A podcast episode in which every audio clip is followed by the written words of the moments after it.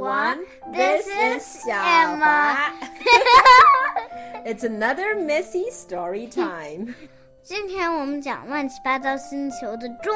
Okay, so we'll tell the middle part of the story of the very messy planet. 上一次故事发生了什么呀？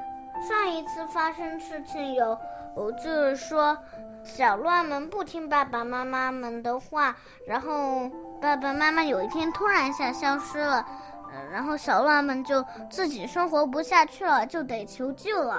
嗯，Now let's start with the second part. 嗯，名字叫《地球上的小孩特别乐于帮助人们》。The kids on the Earth came to the rescue.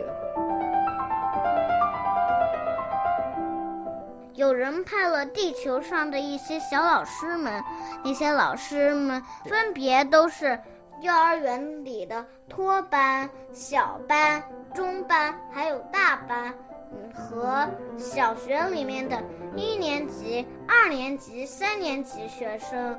So, someone came to the rescue, and these are kids from the earth.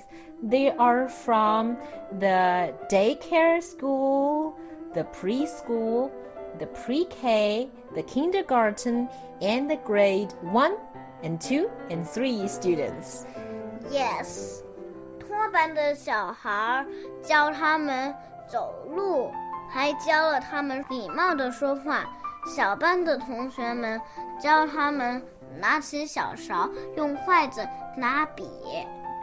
中班的小朋友们就可以教他们怎么认真学习了，大班的小朋友就可以教他们他们需要学什么，应该怎么样学。然后接着就是一年级的小学生了，他们教他们应该学的拼音。二年级教他们怎么把拼音和字写得好看工整。三年级教他们基本规矩，教他们怎么做饭，教他们怎么给家里添添乐趣。Okay, see if I can remember all of it. I think it's too much for me. Okay, sorry. It's okay. So the kids in the daycare class taught the little messy kids how to speak and how to speak politely and how to walk. You're right, Mrs. Mother. and the kids in the preschool class taught the messy kids how to use chopsticks to eat. Great, Mrs. Mom. and the kids in the pre K class taught the messy kids what they need to learn and how to learn these things. Fast learning, Mrs. Mom. okay. What about the kids in the kindergarten class? Kindergarten class 就是大班，知道吗？Pre-K 就是基本上是中班的意思。 So the kids in the kindergarten class taught the messy kids how to wash dishes and how to make beds. And the kids that are already in primary school, kids in grade 1, 2, and 3, taught the messy kids how to learn knowledge, like how to read and how to write. Is that correct? Yes, and how to write beautifully. 接着讲吧。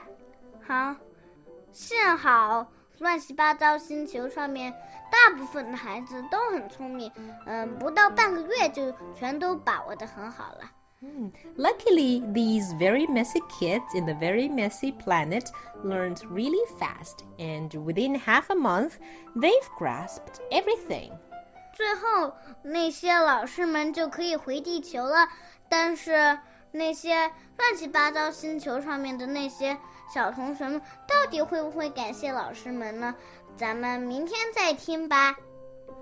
so it's time for the little teachers to go back to Earth, their own planet. But will the very messy kids on the very messy planet thank them for what they did? We'll tell the rest of the story next time. Goodbye, everyone. Goodbye.